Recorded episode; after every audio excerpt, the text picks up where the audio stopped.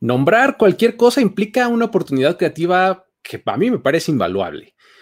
Pero vamos a ver que, eh, igual que lo vimos en la primera parte de este especial, nos vamos a dar cuenta que los equipos del NFL muchas veces manos de los aficionados por alguna razón. Pero bueno, siempre hay historias que podemos rescatar que van un poco más allá de los afamados sorteos para determinar el nuevo nombre de una franquicia.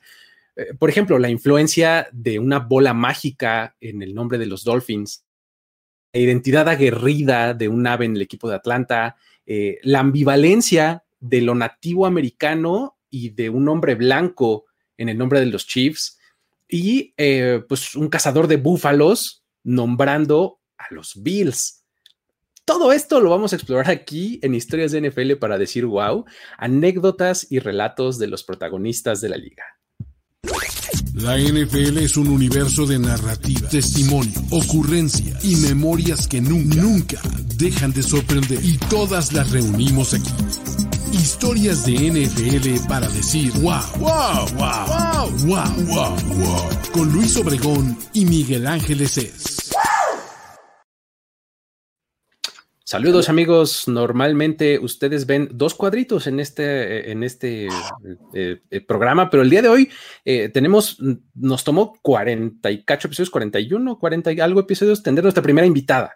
Mi nombre es Luis Obregón, le doy la, bienvenida a Miguel Ángeles Es y a Sofía Ramírez. ¿Cómo están? Sofía. Wow, muy bien. No sabía que era la primera invitada en todo su show, pero me siento muy honrado de estar aquí. Gracias. Sí, habíamos tenido invitados, pero no, se, no cuentan igual. Eh, las invitadas son diferentes y especiales, ¿no?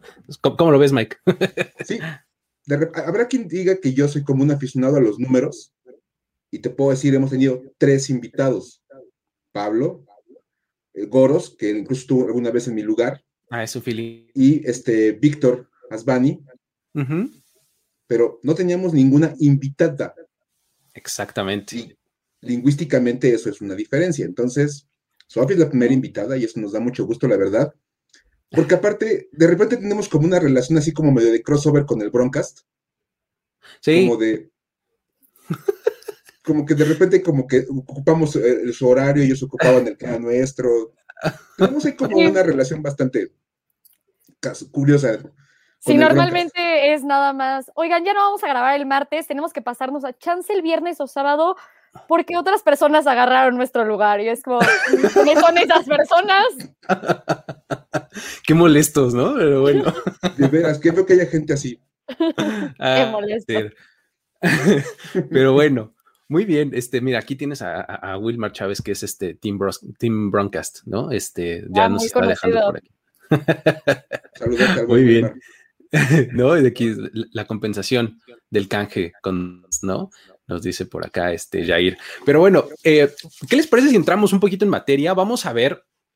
Eh, esta es la primera de nuestras muy prometidas secuelas, ¿no? Este, tenemos un montón de secuelas pendientes en, en aquí. Y pues ahora vamos a entrarle a la primera. Este, ya la vez pasada abarcamos un montón. estaba echándome enclavado al, este, a, la escaleta de aquel entonces. Abarcamos como nueve equipos la, vez pasada. Les hablamos de los Saints, de los Ravens, de eh, varios más, ¿no? Este, además, ya de pasada les hemos mencionado a los Browns. Este, hemos platicado ya de muchos eh, orígenes de cómo fueron nombrados así los equipos de la NFL. Entonces, hoy vamos a abarcar nomás cinco, ¿no? Queremos platicarlos un poquito más. Este, y pues bueno, obviamente quisimos traer a Sofi para que nos contara la de los Broncos, no ahorita vamos a entrar a, ese, a ese tema, pero este, ¿por qué no eh, comenzamos con, una que nos cuentes tú, este, Mike? Échanos alguna de claro, claro. del baúl. Vamos a platicarlas con calmita porque pues hoy que tenemos invitada pues, sacamos la, vajilla fina y elegante. Exacto, sí, sí. Los, cubiertos de plata, ¿no? Exacto. El, vaso de Michigan. muy bien, muy bien. Es la vajilla fina en este lugar. Exacto. Bueno, pues les voy a contar la historia de los Falcons. Eh, es este, la verdad es que es bien divertido porque establecimos en el primer programa que una de las mejores maneras de nombrar a un equipo es armar un concurso y que la gente decida cómo ponerle al equipo y pues ya de ahí sacas un nombre y está padre. Dice Luis el crowdsourcing. Exactamente. Crowdsourcealo. así de fácil. La verdad es que los Falcons no son diferentes. Los Falcons, cuando se fundó la franquicia y le dan el equipo a, la ciudad de Atlanta, le dijeron, ok, una estación de radio dijo, ¿sabes qué? Vamos a armar un, concurso para ver cómo le ponemos al equipo. Y la gente que proponga, y ahorita les damos un premio. Yo creo que sí pusieron abajo en letra chiquita que no podía hacer un viaje a la Ciudad de México porque eso ya lo habían ganado los Chargers. ya, esa idea era de los Chargers, eh, estaba patentada, ¿no? y aparte no podemos dar premios tan grandes porque pues ya nada más equipos finos como los Chargers que mandan a la gente a México de, premio. a la Ciudad de México. Exacto, a la Ciudad, de, México. no a cualquier lugar. Pero pues ahí está. Lo interesante con, los, con, el equipo de Atlantis es que se propusieron más de 500 nombres únicos, o sea, las segmentadas unique entries. Exacto, ajá. Y bueno, hubo verdaderamente de todo, de verdad, o sea, se pueden dar una, fiesta ahí viendo los nombres. Piches, o sea, por, por este duraznos, imagínense nada más, aparte sería Los duraznos de Atlanta. los, duraznos de Atlanta. Muy bien. Si, estuviera, en México serían los durazneros, porque pues como más... más ah, Exacto. no. Oye, hay, ahí es donde, fíjate, em, em, el nerd que vive en mí de las películas, que, lee los créditos, sí, soy esa persona, discúlpenme, este, siempre uno que dice Georgia y tiene un loguito de un, de un durazno. Porque justamente. Es, la fruta emblemática del estado. There you go. Ahí, te tiene una razón de ser, ¿no? Y dijeron, pues si lo que más hay en este lugar es duraznos, pues que se llame así el equipo de americano. Pero es el nombre menos válido para un equipo de, americano la verdad del mundo. Es que ponerle como una fruta a tu equipo no, no, no está atractivo, ¿no, Sofía? No, o sea, no está atractivo y aparte, o sea, que voy contra los duraznos, no me provoca ningún miedo, ningún temor siendo el rival, ya sabes, así como, bueno, los duraznos, la frutita, o sea, yo soy este animal salvaje, padre, algo emblemático en una ciudad, de repente me traen los duraznos, no, gracias por participar. Por supuesto. Como dice Martín Rodríguez en los comentarios, los durazneros de Durango sería un nombre maravilloso para un equipo de béisbol. Exacto, sí, pues. Pero no para un equipo de NFL. Bueno, otros. Knights, Bombers, Rebels, Crackers, Confederates. Válgame Dios, hijos, los Confederates. Confederates, o sea, un nombre que una a la gente en torno a una idea. Sí, exacto. Eso y Crackers, pues es que Crackers también este, tiene su, su, este, su tema ahí, este, medio racial, cosa, ¿no? Este. Por supuesto. Lancers, Firebirds, Fireballs, Thunderbirds. Ok. O sea, la gente en Atlanta de verdad. No, por todos lados. Para nombres. El único moderadamente bueno era Thrashers, que se oye como más, más violentón, más onda. Y de hecho es el nombre de un equipo de hockey.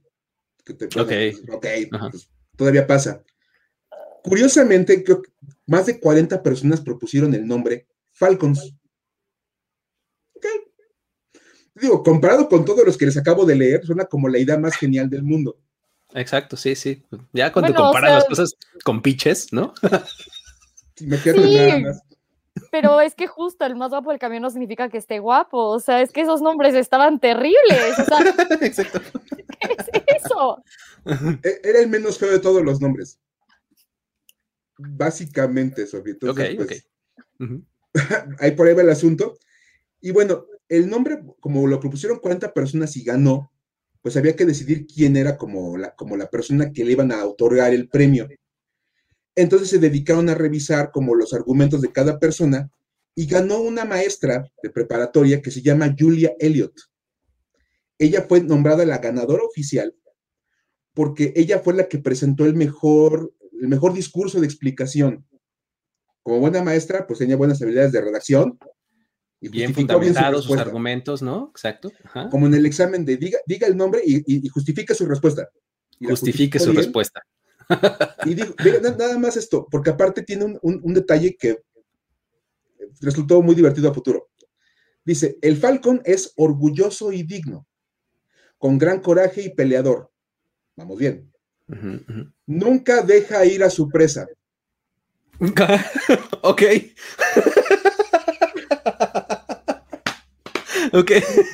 Sobre todo si nunca va a dejar, 27, exactamente, no nunca va a dejar un- ir una ventaja 28-3. Nunca. Nunca. En un Nunca. Super Bowl. Nunca van a dejar ir una ventaja grande en un Super Bowl. Jamás. Y dice, bueno, es mortal y tiene una gran tradición para la casa. La explicación estaba padre. Desafortunadamente el futuro pues no, no es, muy, no es muy amable con este pequeño texto. Sí, Pero es que no, ella no pudo haber previsto ese futuro. O sea, dijo, ¿sabes qué? Voy a, voy a tratar de ponerlo en el universo, de llamarlos así por esa razón, para que entonces lo vuelvan una realidad. Y no lo lograron. O sea, eso ya está en el equipo. O sea, Ella dijo, seguramente cuando vayan ganando por mucho, no van a dejar ir la ventaja jamás. pues sí, una- es maravilloso, la verdad. Es, lo mejor del nombre es el argumento porque, pues ya puesto históricamente, es maravilloso.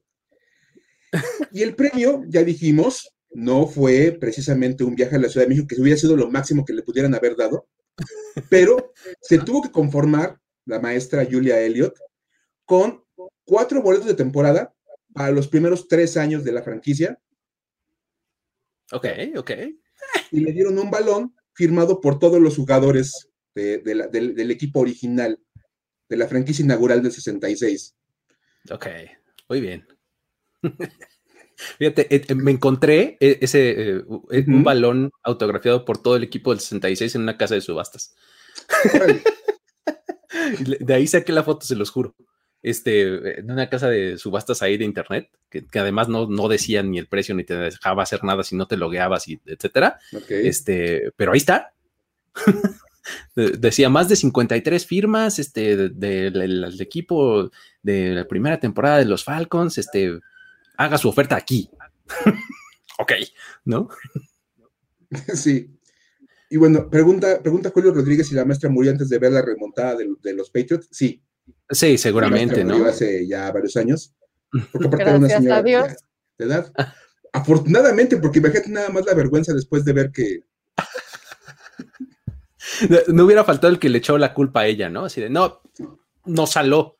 sí. Esa es señora no jinx. se... Jinx. Exacto. No, pero ahí Ay, está la historia, a fin de cuentas, del, del nombre. qué horror, oye, qué horror, qué horror. Pobre, pobre señora, la dejaron muy mal parada, pero bueno. Ahí está la historia de los, de los Falcons. Si, si nos vamos a, a otro lado, eh, a mí me encantaría contar la de los Bills. Eh, me parece una gran historia por todo lo que implica y por los personajes y demás. Está, es- está bien padre. Eh, ahí les va. Resulta que en- hasta 1946 existía un equipo que se llamaba los Bisons, que jugaban en la All American Football Conference, ¿no? Eh, esta liga que incluso antecedía, o bueno, no antecedía, pero estaba más o menos a la par de la NFL en sus primeros años, ¿no? Y este, um, es- ese equipo estaba en Buffalo, ¿no? Los Bisons. La organización, como siempre, como es costumbre, pues realizó el concurso en 1947 para renombrar al equipo, ¿no? Eh, ya que estaban ahí eh, pasando a, a- otras, a otros, a otros lugares, ¿no? Y a otras ligas y demás. El premio para este sorteo, de- el ganador de ese sorteo, fue la grandiosa cantidad de 500 dólares. Tú nombrabas al equipo en 1947 y te ganabas 500 dólares, ¿no?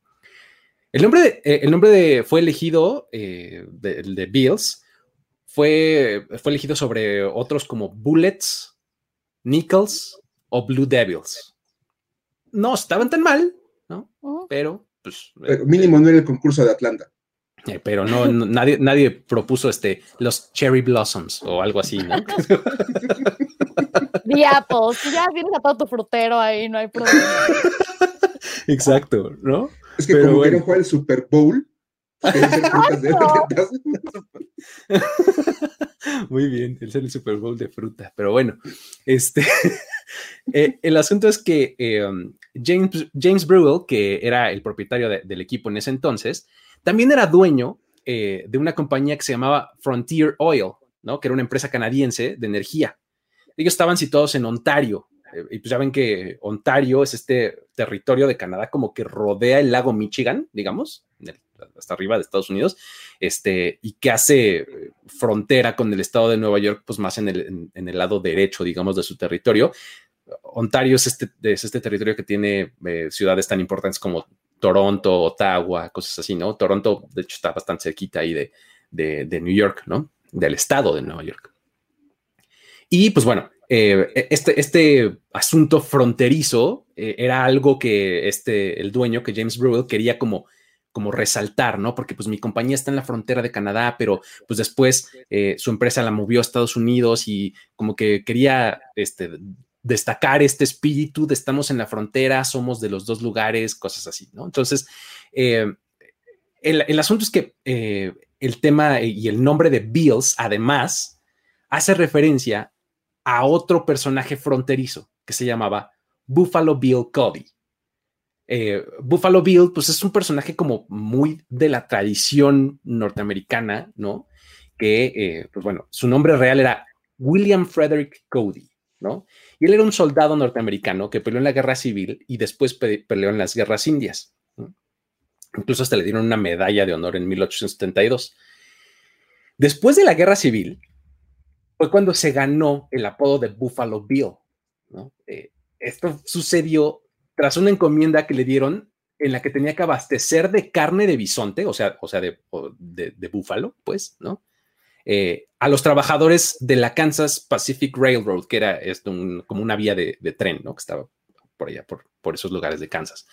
Este, tenía que abastecerles de comida eh, y, lo que les daban de comida, pues era carne de búfalo, ¿no? Eh, era como su encomienda y entonces encomiendan a él y a otro cazador, ¿no?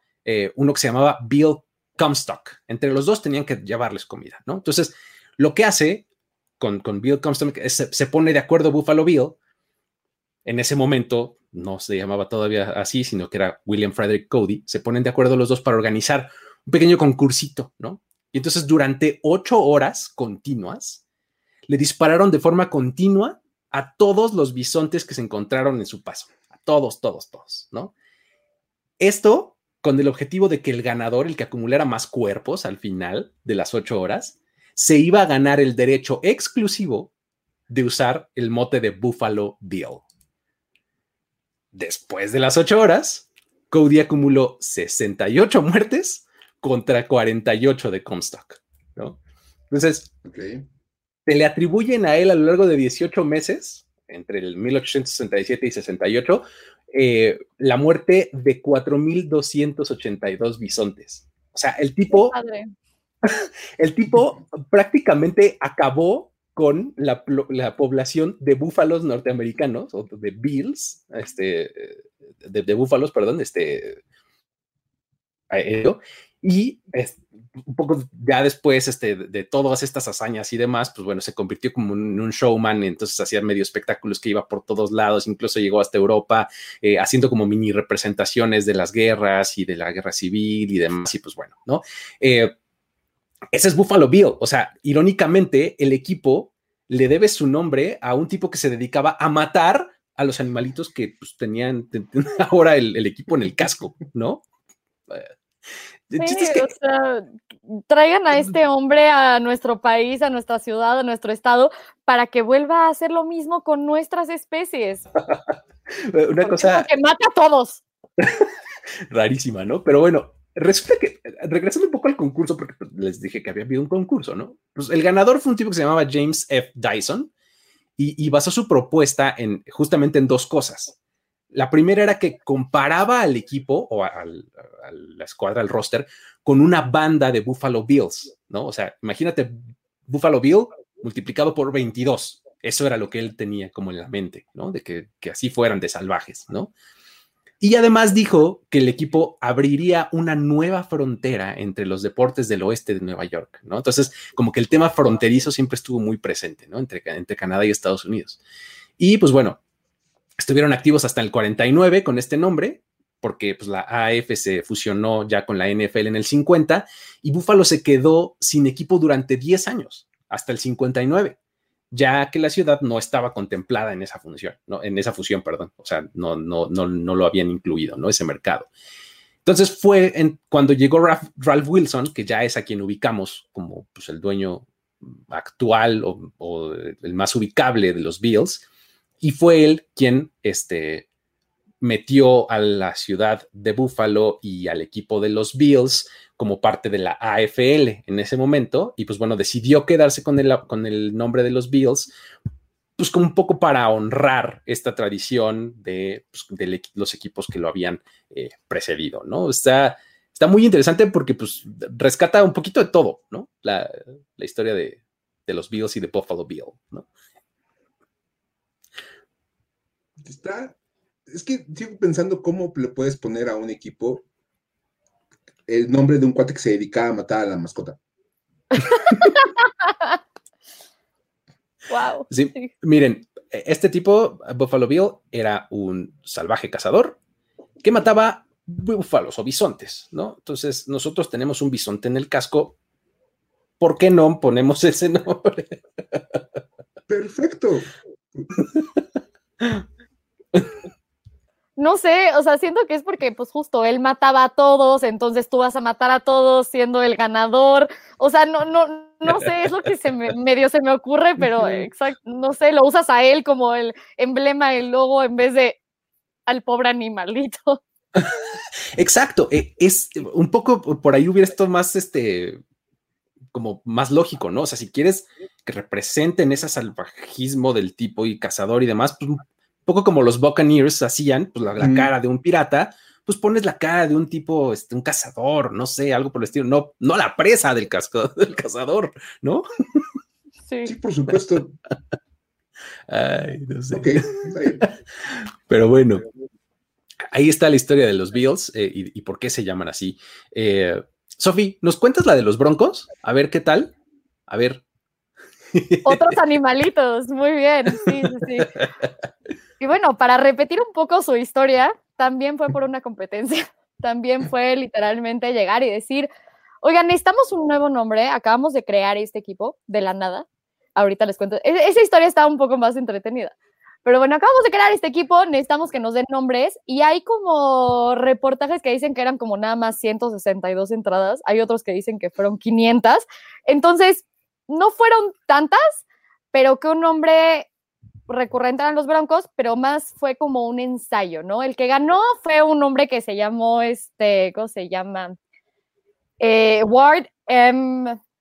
Vining, que era de Lakewood, Colorado, y literalmente él escribió un pequeño ensayo, nada más 25 palabras, de por qué le estaba poniendo, sí, su pequeño ensayo, así le llaman, lo cual se perdió, ojalá y lo pudieran leer, se perdió en la historia de la gente del mundo, pero em, pues básicamente decía la razón, ¿no? Hacía como un link entre Colorado, Denver, bueno, ahí obviamente es la ciudad, pero el estado completo tiene tiene como un link a ese Wild West o el viejo oeste, y como el, bronco era un caballo eh, feroz, indomable, que estaba durante el Wild West corriendo libre y siendo resistente, fuerte contra todos los demás y que nadie lo podía controlar y domar. Entonces es como un poco la historia del nombre, haciendo como referencia a, a Colorado y todo, toda la parte de historia. Pero, ajá, otra vez el concurso, otra vez eso. Y el gran premio esta vez fueron seasonal tickets. Entonces, literalmente, aquí están tus boletos para la temporada. Sé muy feliz y ya. Un año, o sea, un año de season tickets, ¿no? Porque hay otros que les dan para un partido o para tres años o algo así. Acá se fue con un, un season ticket para este una temporada, ¿no? Sí, pero era una temporada donde literal ellos venían de nada de dinero, nada de dinero. Entonces tenían unos uniformes horribles de rayas de mostaza con café que fueron quemados dos años después porque dijeron esto nos está trayendo mala suerte, ¿qué está pasando aquí? Lo tiramos a la basura a ver si así nos va mejor. Y, ajá, o sea, literalmente esos uniformes fueron prestados de uno, bueno, regalados de una universidad porque no tenían un centavo. Ahorita en, la, foto que están poniendo de Bob Hausman, justo es el que hizo el, equipo. Y ahí está la historia que realmente es como un poco interesante a mi parecer, no tanto el nombre. Eh, porque literal, él no quería crear un equipo de, americano. Él lo que quería era un equipo de béisbol. Él tenía un equipo de ligas menores de béisbol eh, que eran y crearon un estadio llamado Bears Stadium, así como Bears el equipo, Bears Stadium. Okay. Él quería crear un equipo de, este, de, de béisbol, hacer una, una, nueva liga, porque él que había aplicado para una expansión en los Major Leagues, lo mandaron a la, a la fregada. Y este, porque Denver no era nada, básicamente, y no tenía nada. Y entonces literalmente dijo, bueno, ustedes no me quieren, yo voy a crear mi propia liga con otras ciudades que también están siendo despreciadas por ustedes. Y se unió con varios y empezaron a ver la creación de esa liga. Él hizo su estadio completo para que cupiera más gente, toda esa expansión, se endeudó millones de dólares. Así dijo, yo voy a ser millonario y lo voy a crear. Y de la nada, Major League Baseball le dijo, eh, no, no solo eso, te voy a quitar todas las ciudades que tú querías, yo voy a crear mi propia expansión y tú te quedas solo, chiquito. Te quedas sin nada y estás endeudado. y ahí fue cuando varios, o sea, como dueños de el antes AFL, bueno, en ese momento no existía, se reunieron y dijeron, bueno, somos los pistofeados de, de la NFL, no quieren a, este, a nuestras ciudades como expansión, no somos tan importantes. ¿Qué les parece si creamos una? Va. Y así fue como se crearon los Denver Broncos, literalmente porque lo pistofearon varias veces en todas las ligas. Y dijo, pues yo voy a hacer lo que yo quiero y voy a hacer mi propio equipo. Bye. Y, y, y así se explica el origen de la AFL. ¿No? Justamente, porque son una bola de rechazados por la NFL, justamente, comenzando por Lamar Hunt, ¿no? Lamar Hunt, que, que este, forma parte de este grupo, este, que dice, no nos quieren en la, NFL, vamos, a juntarnos amigos, Bob Adams y otros, este, tú, tú, te vas a Houston, yo, tú te vas, yo me voy a Dallas, tú te vas a Denver y, creamos nuestra propia liga, ¿no? Y así empezó la AFL, está interesante. Y, falta, falta Al Davis. Sí, exacto. Ajá. Otro de esos, pero verdaderamente, aparte de hasta demandó al NFL siendo parte del NFL. Exacto. ¿Qué más puede esperar uno de? Aquí les llamaban el foolish o sea, los Foolish Club, ya sabes, que decían así como, ay, ni siquiera eres importante, no lo vas a lograr. Y que ellos dijeron, bueno, se tiene que empezar por algo, ¿no? Obviamente, Hausman al año vendió el, equipo por más dinero y todo, pero al final de cuentas se logró y aquí siguen. Y de hecho, del AFC West son los únicos que no se han movido de ciudad desde que empezó el equipo. Entonces, mm.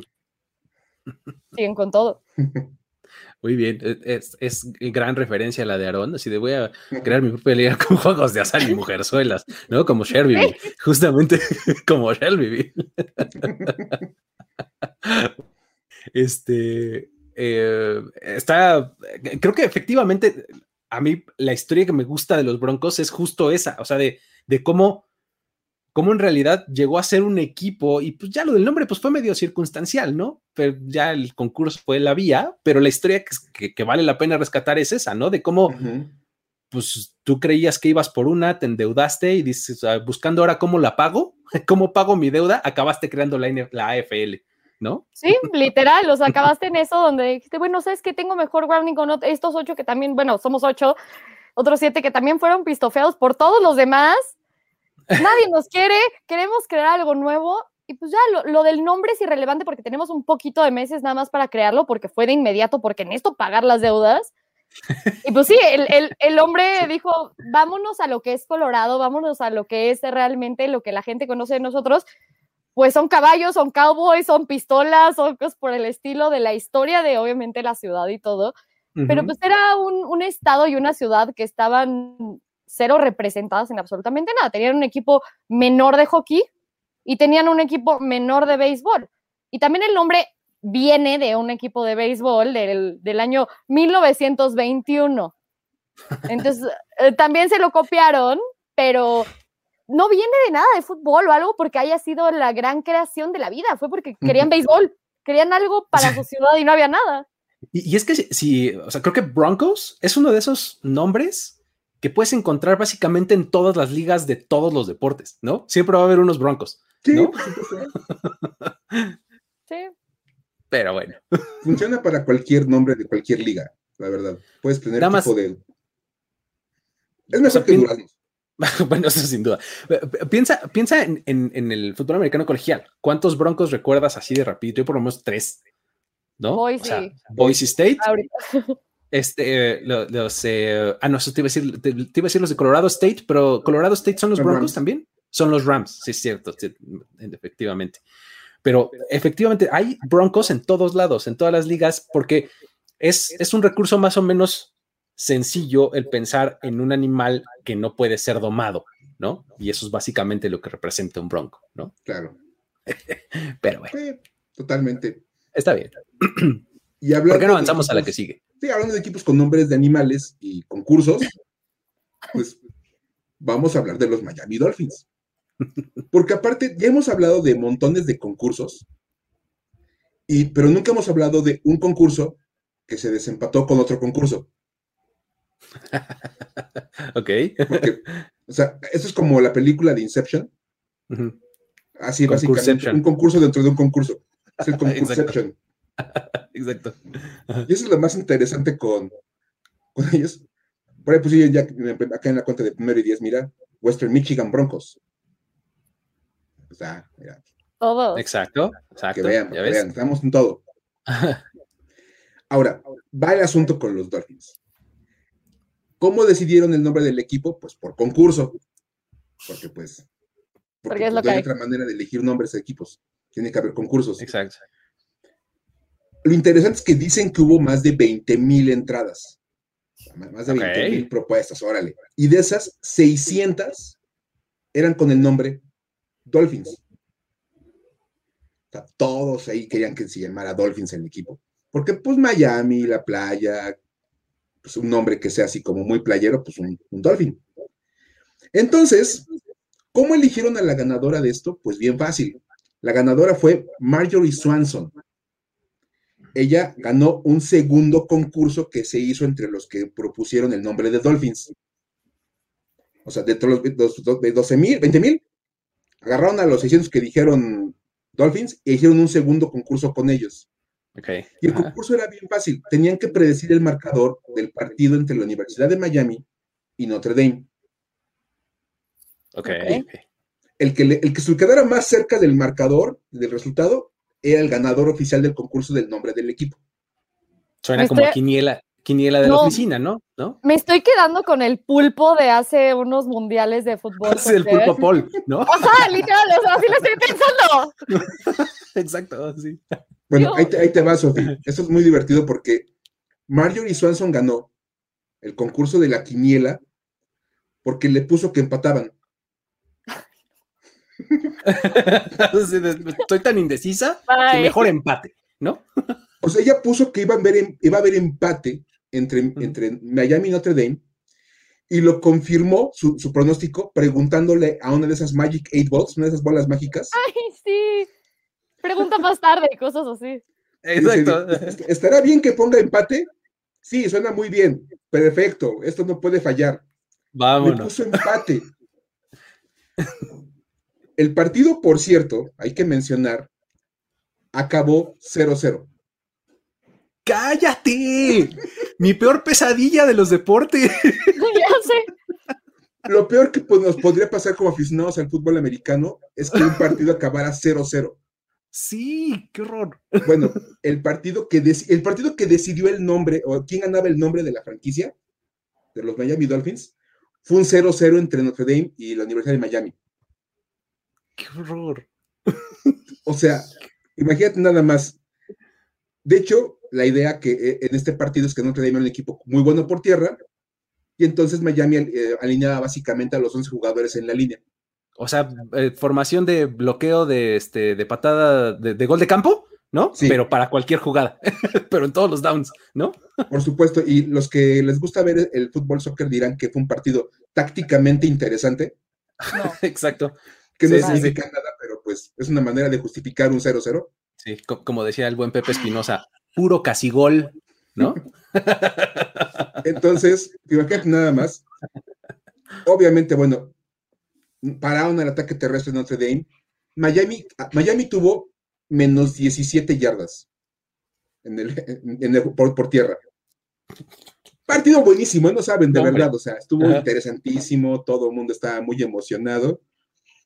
Así como cuando se ponen a ver, como dicen por acá, un Pumas a las 12, hagan de cuenta. Eso fue el partido, porque realmente fue eso. Y además incluyó que cada equipo fallara dos intentos de gol de campo. No, pues, pues ¿Qué más pueden pedir de un partido de fútbol americano colegial que un equipo que se quede en yardas negativas por tierra, que fallen dos goles de campo, que una, la defensiva línea un front 11? Exacto, nada de front four, front five, no, front 11. Ah, Entonces, una cosa espantosa, pero lo más interesante es que Marjorie Swanson, como puso empate, ella fue la ganadora del, concurso de 600 para ver quién, quién era como el ganador del, nombre de, los Miami Dolphins. Por poner empate ya ganó. Y bueno, hay que decir que este, ella ya no le dieron un viaje porque capaz que la mandaban a Miami, pues no era como muy interesante. exacto. Señor, usted ya vive en la mejor ciudad. ¿Para qué querría salir por definición? ¿No? como de quién querría salir de Miami cuando ya vives aquí. Entonces, acá te quedas. Lo más interesante es que le dieron boleto de temporada un boleto de temporada. Uno. Está medio codo, ¿no? Nosotros éramos ah. la, afición pobre, o sea, ¿qué pasó con eso? Un boleto de temporada. No, el de ella, pero era de por vida. Pero de por vida. Todas las temporadas de los Dolphins ella podía entrar a ver el partido de manera gratuita porque tenía su boleto, su, lifetime pass. ¿Y cuándo se murió? Sí. Murió dos semanas después. qué horror. Murió en un, accidente automóvil. en un sospechoso accidente.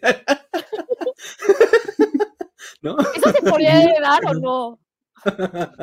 No sé, hay tanta información no tengo, pero este. Yo me imagino que ella sí dijo, oigan, y en vez del boleto no me pueden mandar mejor a México. Exacto. Sí, sí, para conocer Xochimilco y Coyoacán y todas esas cosas tan padres que hay allá que en Miami no hay. Exacto. sí, sí, Y bueno, hay que decir que cuando ya le dieron el, premio y todo, a Joe Robbie, el dueño del equipo, le gustó mucho el nombre. Eso sí es como de, ah, pues está padre, suena bien. Y él decía, es que el delfín es el animal más rápido y más inteligente del mar. Y son características que vamos a buscar que tengan nuestros jugadores. Entonces, pues. Ok, ok, ya. Eh, eh, es el clásico de ¿qué le puedo sacar? ¿No? Sí, ya ganó este, ya, ya ganó este, este, este nombre. ¿Cómo lo adaptamos para que suene que estuvo interesante? Exactamente. Ya ahí el equipo de, Relaciones Públicas y de Mercadotecnia dijo: Mira, aquí está tu discurso, ¿no? y esto. Aquí están las manzanas de la Ciudad de México. Oye, las manzanas son recomendadas por los, doctores, la manzana es vida. Ellos te van a seguir haciendo vivir todos los días con los partidos. Ahí está, ya. Listo, resuelto. Nada más le vamos a encargar a Sofi que nos explique cómo, cómo promovería a los duraznos de Atlanta. Déjame lo pienso, porque sí tengo algunas ideas en mente, pero no son aptas para un programa a esta hora.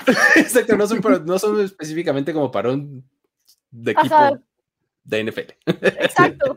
Dejémoslo así. Ay, muy bien. Ah, ahí está el asunto de los Dolphins. Eh, otro equipo que, tiene ahí una ambivalencia medio extraña eh, en, su nombre son los Chiefs. Porque, pues bueno, últimamente incluso vimos eh, con este asunto del Washington teniendo que eh, renunciar al mote de Redskins por asuntos raciales y demás, como que ya querían seguirse de, largo con, los Chiefs, ¿no? Y con los Braves y con los Indians y con otros de otras ligas, ¿no? Entonces, eh, pues hubo al respecto y pues bueno, más o menos de ahí, por eso, por eso me, interesa la historia de este, de este nombre, porque, eh, pues bueno, el, no hay que este, olvidar que este equipo empezó en la AFL en 1960, siendo los ¿no? O sea, ellos como ya lo dijimos hace rato en, la historia de los Broncos, uno de estos eh, equipos que se organizó junto con, con, ellos para crear esta nueva liga fueron los Dallas Texans de Lamar Hunt, ¿no? En el 63 tomó la decisión Lamar Hunt de llevarse su equipo de Dallas a Kansas City porque pues la verdad es que estaba teniendo mucho conflicto por, por disputarse y dividirse el mercado con los Cowboys que acababan de surgir justo el mismo año, los dos surgieron en el 60. Entonces, Hunt, ¿para qué me estoy peleando aquí el mercado con otro equipo si puedo irme a otra ciudad en donde yo sea el único, ¿no? Entonces, empieza como a buscar opciones y pues bueno, la decisión de irse a Kansas City puede explicarse, este, eh, puede explicar, mejor dicho, el, el porqué del mote que hoy conocemos, ¿no? Eh, hay algunas versiones que mencionan que el nombre se debe a un homenaje a los nativos americanos que vivieron en el área, este, pues ese, creo que esa idea se ha reforzado con los años por todo, por toda la vestimenta de los aficionados, por el hecho de que ya sabes que al principio de, cada partido sale uno con un caballo y con un penacho, etcétera. O sea, eh, el, el, tomahawk chop este que hacen, este, como que eso, eso ha venido a reforzar como esta idea, ¿no? Pero en realidad es posible que haya algo mucho más allá de eso. Creo que ah, vale la pena rescatarlo. Hay que empezar por decir que Hunt quería conservar el nombre de Texans. Él no se quería cambiar de, nombre, ¿no? En realidad él quería seguirse llamando Texans porque, pues él decía, es que ya traigo un equipo que tiene un montón de jugadores que fueron a la Universidad de Texas o que son eh, eh, oriundos desde de aquella región, este, desde varias generaciones atrás, los coaches vienen de allá, entonces pues como que quiero traerme esa identidad para acá, ¿no? Quiero que se sigan llamando Texans, ¿no? Y demás le dijeron, no, es que tienes que crear más arraigo con, con la afición local. ¿Por qué no recurrimos a un concurso en donde la afición nos diga cómo, cómo. Es que ya basta. ¿Cómo le ponemos la franquicia? ¿No? El concurso se llamó Rename the Texans, tal cual, ¿no? Y este. De hecho, hicieron un concurso para ver cómo le ponían al concurso. Exacto. Dentro de la compañía, claro.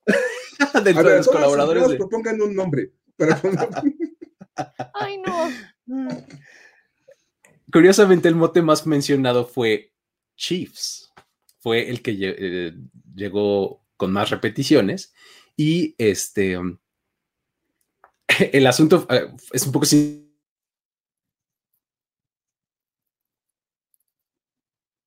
Ya se nos frició Luis pues tantito ahorita. Pues, así, así nos ha pasado. ¿eh? Normalmente.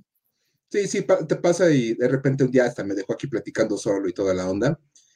Pero bueno, pues este, a ver si ahorita regresa Luis. Mientras. Normalmente soy yo a la que le pasa. Ya parece que ahí viene, parece que ahí viene. Hola, hola, hola. Sí, aquí estoy. Ah, ok. este, eh, no, les decía que el, el, como fue eh, Chiefs el, el, que tuvo mayor número de repeticiones, pues tenían un montón de gente que podía ser la ganadora, ¿no? Entonces pasó un, poco lo mismo que con el de los Dolphins. Tuvieron que agarrar a los que mandaron Chiefs y someterlos a como a una segunda ronda, ¿no? Este, lo que tenían que hacer era adivinar el número de season tickets que se habían vendido hasta el primero de mayo, ¿no? De ese año. Bueno, ah, este. ¿Neta latinaron? pues no sé si le hayan atinado exacto o el que, el que, este, el más cercano. El más cercano, exactamente, es probable, ¿no? Este, el que ganó fue un tipo que se llamaba E.L. Eh, Daimler, Daimler, sí, que era el administrador de una bodega ahí de Kansas City, Missouri, y pues fue el que ganó, este, y, se ganó un automóvil. El premio fue un carro, ¿no? Y el número al que se acercó fue 10.808 boletos, ¿no? De, season tickets, ¿no? Eso es con respecto al concurso, ¿no? El concurso, pues bueno, tenía otras entradas por ahí eh, interesantes que eran, por ejemplo, los Kansas City Mules, o sea, las mulas, ¿no? Los Royals, ¿no? Echando este mano de este viejo truco de nombrarle al equipo de fútbol como el equipo de béisbol, ¿no? Este, o, los Stars, ¿no? Eh, son algunos otros de, los, de las posibilidades que tenían. Pero el asunto es que aquí no para la historia. En donde está padre, en realidad, es eh, que todo esto de asunto de que si los nativos americanos y demás, que fue como el discurso que ya platicamos como de PR que le armó este, su equipo a Lamar Hunt, eh, pues ya fue como construido, porque en realidad eh, hay un personaje muy importante que se llama Harold Rowe Bartle. que era el, el city mayor, el como, ¿cómo se dice? Como el, alcalde, del, sí, como el alcalde de la ciudad, ¿no? Este, él tenía un apodo y su apodo era Chief Lone Bear, o sea, como el... Eso era lo que yo me sabía. El jefe oso solitario, ¿no? O, solamente The Chief, ¿no? Y el asunto es que este, él fue muy, muy importante eh, para la ciudad en, varios sentidos, ¿no? Porque además él había sido Boy Scout durante toda su vida y, formó una de las, de las agrupaciones más importantes del estado, que se llamaba The Tribe of Mike O'Say, ¿no? Este, entonces, pues, todo el mundo lo conocía como el jefe, como The, Chief, ¿no? Pues él era, pues ya saben que no le entiendo muy bien el asunto de los Boy Scouts, pero entiendo como que hay un líder al que le dicen jefe, ¿no? The Chief, ¿no? Entonces, el asunto es que este personaje es tan relevante por lo siguiente, porque Lamar Hunt estaba pues, considerando sus opciones, ¿no? ¿A dónde iba a mudar a los Dallas Texans, ¿no? Este, y resulta que cuando llega a Kansas City, eh, The Chief eh, le dice, oye, pues mira, vente para acá, aquí es un mercado virgen, va a estar bien padre, vamos a hacer las cosas juntos y no sé cuánto. Este, y entonces Lamar Hunt le dice, ok, mira, te voy a poner solamente una condición. Eh, te voy a pedir que me puedas garantizar la venta de 35 mil season tickets. Si tú me garantizas eso, yo me vengo para acá, ¿no? Eh, esos 35 mil tickets, eh, bueno, 35 mil season ticket holders, eran el promedio de asistencia que ellos tenían en el Cotton Bowl cuando estaban en Dallas, ¿no? Entonces, Barrow le dice, no, no, no, hombre, a ver, no me, no me estés pidiendo esas cosas. Yo te garantizo los 35 mil season tickets y aparte te ofrezco agregarle 3 mil asientos más al Municipal Stadium, que era donde eh, quería que jugaran. Y además agrego gradas temporales para 11 mil personas más. O sea, así de buena va a estar la, entrada a tus, a tus partidos. Por favor, vente para acá, yo te garantizo todo eso, ¿no? Entonces la le dice, ah, ok, está bien, suena muy bien, está padre, está muy atractivo. Este, um, tienes cuatro meses para, para eso, si no, pues voy a seguir considerando mis opciones. ¿no? Wow. Entonces, Barrel lo que hace, eh, lo que hace es, este, junta a los hombres de negocios más importantes de la ciudad, ¿no? Y dice, muchachos, queremos derrama económica para nuestra ciudad, nos metieron un, un problema. Pero tengo una buena y una, Exacto, tengo una buena y una mala. Vamos a tener equipo de fútbol americano profesional en la ciudad. Pero ¿qué creen? hay que vender boletos. Hay que vender este, este le, dio su, ya sabes, su talonera a cada uno, casi, casi, así como, como de reina de la primavera en el kinder o algo así. No, como niña de los chocolates en la primaria, así como tienes esta caja que vender aquí al viernes. Exactamente, eh, exactamente lo mismo con todos los hombres de negocios de Kansas City. Entonces, a ese, a ese grupo se le llamó eh, los Gold Coats, ¿no? Pues por alguna razón seguramente traían ahí abrigos dorados o algo así, pero el, chiste es que el grupo este de los Gold Coats era, tenía como objetivo vender y cobrar, o sea, porque no nada más era aquí está y ya te comprometí, no, no, no, es aquí están y págamelos, ¿no? Los 35 mil season tickets de, que, que, le habían garantizado a Lamar Hunt, ¿no? Solamente tienen un pequeño problema. Porque pues eran hombres de negocios y pues son hábiles para las ventas y tienen labia y contactos y cobraron favores y demás si quieres tú, ¿no? Pero el asunto es que los Gold Coats tenían que vender boletos de algo que ni ellos mismos conocían. Porque la mudanza de la franquicia de Dallas a donde fuera a irse se estaba manejando con mucha, mucha discreción. Entonces, los Gold Coats no sabían el nombre del equipo que iba a llegar de dónde venía, quién era el dueño, en qué liga iban a jugar, si en la NFL, en la FL, en dónde, qué, o sea, no sabían nada, no sabían quiénes eran los coaches, quiénes eran los jugadores, cuándo iba a ser el primer juego, si este año dentro de dos o dentro de cinco, este, en qué estadio iban a jugar en el Municipal Stadium o iban a hacer uno nuevo o qué, no sabían nada. Y aún así. Yo te digo todos los detalles. El día que suceda, tú nada más fírmame aquí. Exactamente. no hay problema. Los cuatro últimos dígitos de tu tarjeta de crédito y los tres de atrás, por favor. Sí, sí. Todo lo demás no importa, lo Y vemos. tú no te preocupes. resuelve.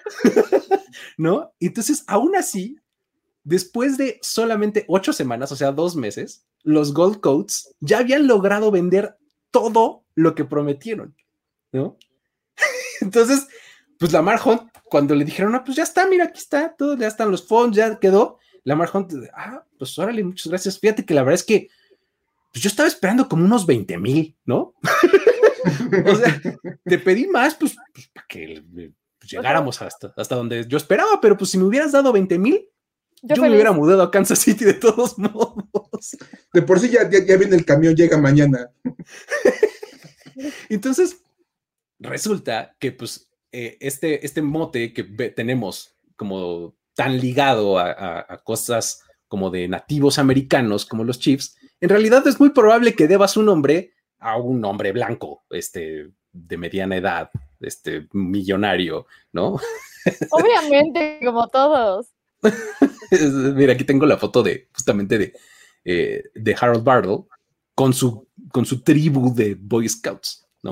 Tal cual. Y digo, ¿Y dónde está la tribu real? O sea, todos son blancos, todos son Ese seguro es. ricos, o sea, ajá, sí. y a lo que me, y, y justo contrasta con el primer logo que utilizan los Chiefs, ¿no? Que pues tiene el estado de, de- de Missouri, la silueta del estado, y enfrente a un nativo americano con un balón de fútbol americano y su Tomahawk Chop en la otra mano, ¿no? Este, pues como que ellos mismos no se hicieron el paro, ¿no? ¿no? Pero bueno, eh, es- ahí está la historia de lo- de- del nombre de los Chiefs, ¿no? No, ahorita que mencionas lo de Kansas City Mules, justo me acordé, o sea, como mucha gente desde el inicio de los Broncos se ha referido a los Broncos como donkeys, o sea, los burros. Los Entonces, Donkeys. O sea, haci- haciéndoles burla y broma de lo malos que eran, y entonces cada vez que le va mal a los Broncos, como ahorita, la gente le- les empieza a decir donkeys. Entonces digo, Sí. ¿qué tan interesante hubiera sido estar en una división donkeys and mules? No sé, o sea, lo, lo piensas y dices, al menos hubiera sido entretenido para los demás, chance para mí no como fan de los Broncos, pero para ustedes sí, entonces ha estado padre. Efectivamente. Interesante. Hubiera sido. Lo más divertido es que se quería llevar el nombre de, de Texans a otro estado. Sí, claro. Va a funcionar, a la gente le va a encantar que se llamen como la gente de otro lugar. Exacto. Eso sí, hubiera sido historia para decir güey de aquella época. Eso es una realidad. Exacto. Sí, sí, sí. sí. Era lo que había, no se les ocurrió nada y no había concursos en ese momento. Pero, ¿qué te puedo decir? Es lo que es. Pero, pero, historias para decir, güey, sí tenemos, este, Ah. actualmente, ¿no? Por supuesto, cada semana tenemos una historia para decir güey. Aquí no nada más decimos wow, decimos güey. Ok, Y- ok. Curiosamente, curiosamente, nos vamos a transportar a uno de los equipos que ya hablamos en este programa, que son los Atlanta Falcons. Ah. La historia para decir, güey, esta semana ocurrió en Atlanta. No tiene que ver con el Super Bowl, no te preocupes, Sofi, no, no vamos a volver a mencionar este tema. No, es que justo por eso dijiste así, de los que están aquí, yo dije, ay, algo contra mí. No, no, nada que ver, no te preocupes. No, tranquilo, no, tranquilo. Este, son los Falcons. La realidad es que, bueno, ya sabemos que con los cambios de números y las nuevas reglas de numeración que están bien padres, ver linebackers con el número 9 y receptores con el 2 y cosas por el estilo, pues varios jugadores que ya tienen algunos años en la liga están pidiendo su cambio. No todos, porque las estrellas no pueden cambiar tan fácil de número, porque tienen que comprar todos los jerseys. Ya saben cómo está todo el rollo, ya lo explicamos en algún programa previo. Uno de los jugadores de Atlanta que pidió cambio de número fue el famosísimo receptor Russell Gage, que todo el mundo lo conoce. Mira, en su defensa te puedo decir que ahora es el receptor número dos de los Falcons, con la salida de Julio Yo. Ahora que Julio Jones no existe. Pues, este, pues ahí está un, un excelente receptor. Russell Gage. Y bueno, lo más interesante es que él no recibió una respuesta que han recibido muchos jugadores, Mm. porque aparte estuvo raro. Él, él, es- él ya tiene un par de años en la liga y él ocupaba el número 83, un número bastante bonito para un receptor. Eh, pero sí se puede ver. Un número, como un receptor decente, usaba el número 83. Pero decidió que quería el número 10. Porque, pues, este, decía que andaba buscando como algo nuevo, algo para cambiar un poquito de aire. Ahora que va a ver el campo y que va a poder jugar, pues yo creo que pues, ya le Exacto. Pues ya como para lucir más, ¿no? Y le dijeron los Falcons que no. No. Ahorita no, joven, casi, casi. No, ahorita no. no. Ahorita no, joven, gracias. Y así de, pero es que él después dijo, pues es que entiendo que el número está retirado. Pequeño dato, los Falcons no retiran números. Ok, entonces. Entonces, el argumento es que el número 10 lo ocupaba un coreback llamado Steve Bartkowski, un coreback que fue eh, jugador de los Falcons del 75 al 85, o sea, estuvo ahí sus, buenos años con los Falcons, y está en el Ring of Honor de los Falcons. Ah, okay, ok, ok, Pues, pues si, si, es un jugador que está en el Ring of Honor y el equipo no retira números, pues mínimo respetan los números de los jugadores del Ring of Honor para no estarlos repartiendo y pues, ok, ok, está bien. Lo interesante de haber sido cuando él llegó al locker y empezó a ver a los compañeros, porque ahí les van algunos jugadores que están ocupando números este año. Cordarel Patterson va a ocupar el número 84, que era de Roddy White. Roddy White, claro. Y que está en el Ring of Honor. Jaden Graham, que todo el mundo conoce a Jaden Graham. Claro, todo el mundo en su casa y en sus inmediaciones. Su colonia es famosísimo. va a ocupar el 87 de Cloud Humphrey. Cloud Humphrey, que, sí es una institución en sus épocas. y que está en el Ring of Honor de los Falcons. Jeff Holland va a ocupar el número 42 que ocupaba Gerald Riggs, que está en el Ring of Honor. Otro importante de los Falcons. y ahí te van dos geniales. Mike Davis, el nuevo corredor de los Falcons, va a ocupar el 28 de Warwick Dunn. Uf, de Warwick Dunn, uno de los más importantes. Sí, ajá. Y Duran Harrison va a ocupar el 21. ¿Dion Sanders? El de Dion Sanders. o sea, todo el mundo pidió un número de un jugador del Ring of Honor, a todo el mundo se lo dieron. Menos a Llega Russell Gage y dice, no. no. Uy, no, uy, oh, oh, Steve, Steve Barkowski. Steve Barkowski, ¿cómo crees? O sea, pidieras el número de Dion Sanders, a lo mejor te lo damos.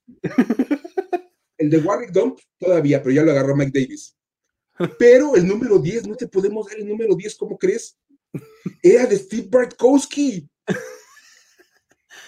Es que, espérate, él va a agarrar y va a crear su propia liga después de ser pistofeado. va, a agarrar y va a decir, paren todo, yo voy a hacer mi propia liga ahora con el número 10.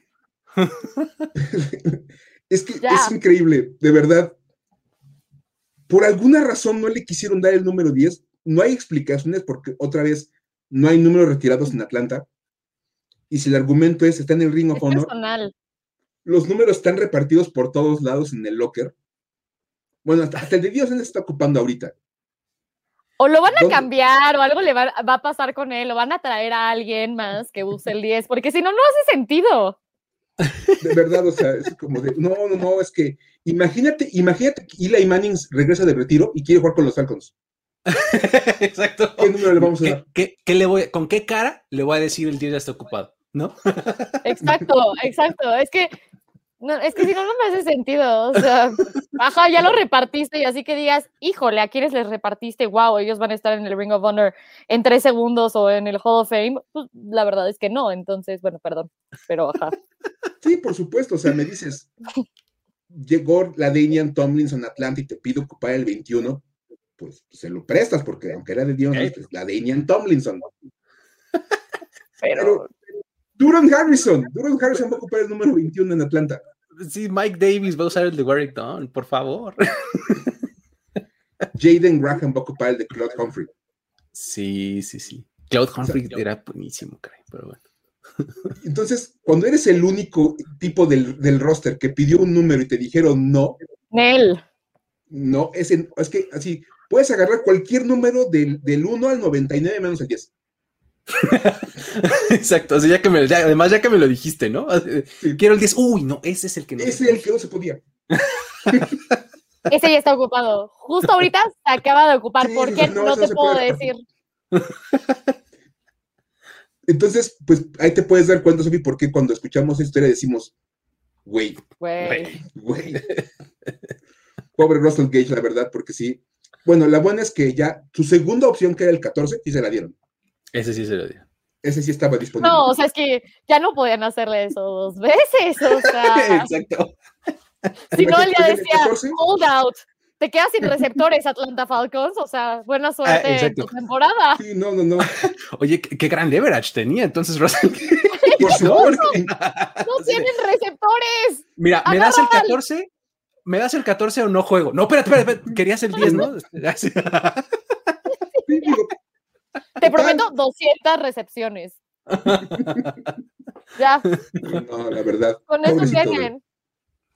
Pobre del buen Russell Gage, la verdad, no, sé por qué la gente le hace esas, cosas. Cuando es el wide receiver 2 en los Falcons. Exacto, claramente. Pero eso no es por, ser Russell Gage.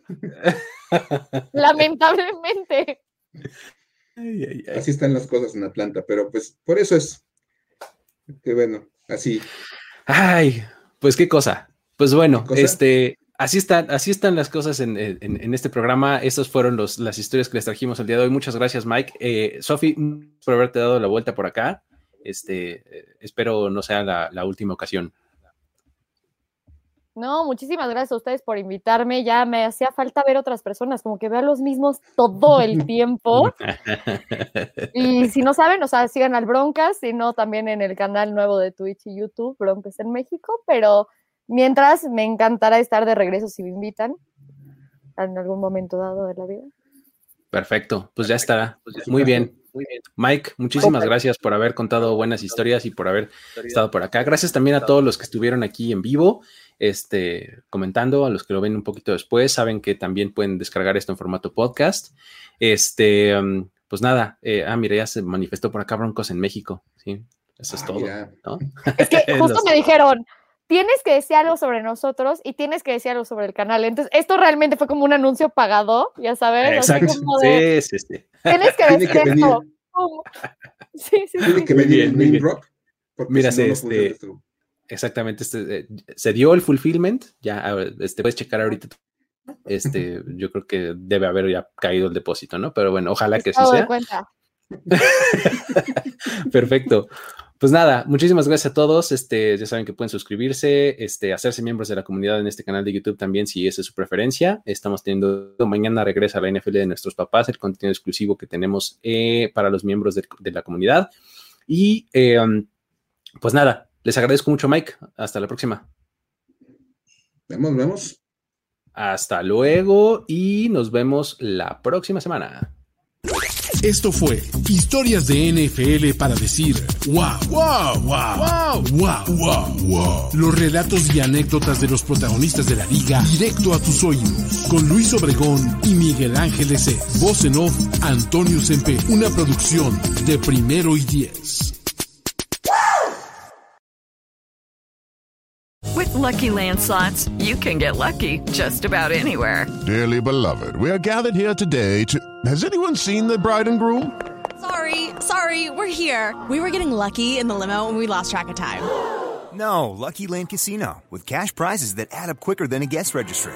In that case, I pronounce you lucky. Play for free at LuckyLandSlots.com. Daily bonuses are waiting. No purchase necessary. Void where prohibited by law. 18 plus. Terms and conditions apply. See website for details.